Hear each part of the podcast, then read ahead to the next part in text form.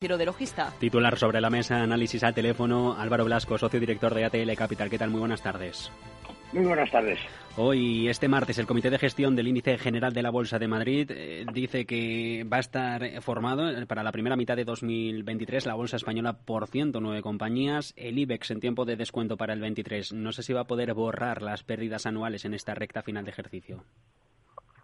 Pues es muy difícil, ¿no? Eh, nos quedan muy pocas sesiones, los volúmenes lógicamente eh, van a la baja eh, e incluso hoy pues estamos viendo un comportamiento prácticamente plano del, del mercado, o sea que yo creo que podríamos a lo mejor en estas dos sesiones, tres que nos quedan, reducir algo las pérdidas del mes y por tanto reducir algo las pérdidas del año, pero vamos, yo creo que pocas alegrías vamos a vivir en las próximas sesiones.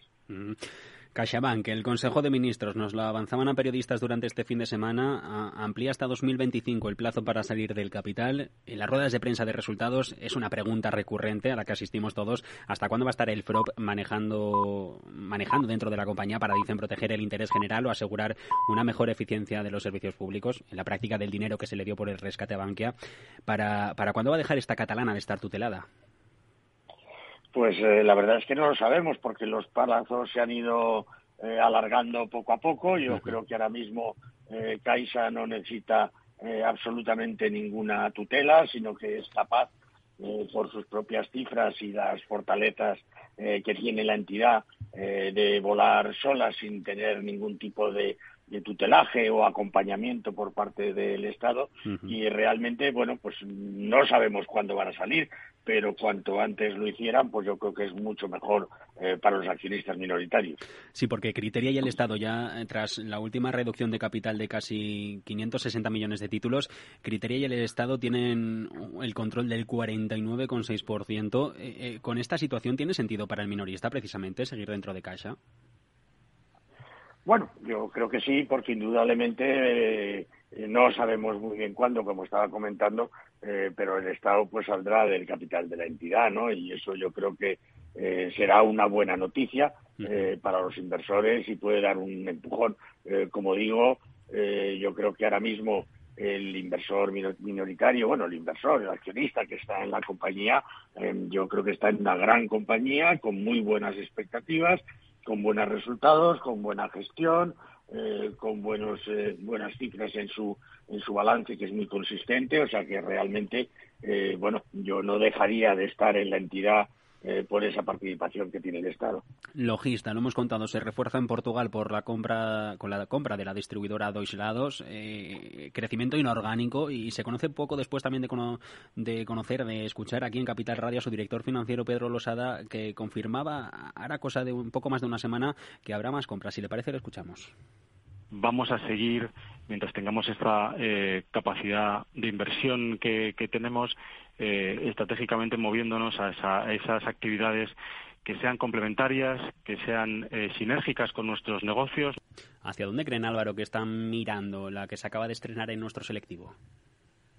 Bueno, yo creo que efectivamente, tal y como se deduce de este corte que ha dispuesto y que todos oímos en su día las declaraciones de, este, del financiero de logista, eh, la compañía tiene claro que tiene caja, que tiene posibilidad ahora mismo eh, de realizar inversiones y que, por lo tanto, quiere crecer eh, tanto de forma orgánica como de forma inorgánica, ¿no? O sea que esta compra que nos han anunciado tan pocos días después es muy positiva, pero yo creo que vamos a seguir viendo operaciones de este calado y quizás en alguna en alguna otra zona geográfica donde la compañía todavía no está presente.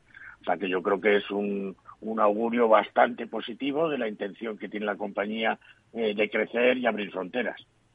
También eh, vamos con otro, con otro de los valores y en este caso escuchamos a Fernando Romero. Somos diferenciadores, somos la única empresa que cotiza autoconsumo en España. Llevamos 10 años de adelanto cualquier empresa que quiera o que eh, quiera implantarse en el sector de autoconsumo. Así ha sido la realidad que hemos recibido oferta de compra o integración mensualmente Es el consejero delegado y fundador de EIDF. Hará cosa de año y medio en su estreno en BM Growth en este mismo programa. Decía que son únicos, que el segmento para empresas en crecimiento del mercado español se le iba a quedar pequeño. Ya lo decía entonces y hoy conocemos que está preparando su salto al continuo en primavera con una OPS de hasta 200 millones. ¿Qué, le parece un movimiento como este? ¿Es el momento ahora, justo a las puertas, dicen, de la recesión o el aterrizaje suave de la economía? Eh, yo pienso que sí, tenemos que tener en cuenta que aunque estemos en momentos delicados de la economía, eh, que esperemos una contracción de la misma, eh, al final las soluciones que ofrece IDF son justamente unas inversiones que pueden realizar familias, pymes, empresas medianas, etcétera, pues para autoabastecerse de electricidad, ¿no? y por lo tanto una compañía que lleva en el mercado desde 2008 que que se fundó, pues yo creo que tiene muchísimo que, muchísimo que decir y muchísimo que ofrecer. Eh, por otro lado, sabemos que el apoyo que va a tener este sector al que pertenece EIDF en los próximos años eh, va a ser muy fuerte por parte de la Administración. Eh, y como último valor, el Intercity, el único club de fútbol cotizado, hoy está rebotando en bolsa un 5%, a esta hora de la tarde más de un 5%. En los últimos cinco días se ha disparado un 40%, justo después de que el viernes se conociera en el sorteo de la Copa del Rey que se iba a emparejar con el Barça.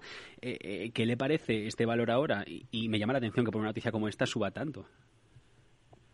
Bueno, la verdad es que sigo siendo reticente en este tipo de, eh, de inversión hoy por hoy, o sea que yo no la yo no la aconsejo, pero hay que tener en cuenta que un partido con el eh, con el Barça puede suponer doblar el, eh, los ingresos del club para el ejercicio, o sea que indudablemente es una excelente noticia eh, y financieramente debe ser aplaudida, ¿no? Eh, yo creo que hay que mirarlo desde ese sitio. Eh, por otro lado, pues invertir en, en una compañía como Intercity, bueno, aquellos que quieran apoyar deporte, aquellos que quieran apoyar algo al club, etcétera, como se ha hecho en otros clubes en momentos determinados, pues me parece muy positivo, pero vamos, a un inversor en bolsa, en principio no es una compañía que desgraciadamente le aconsejaría.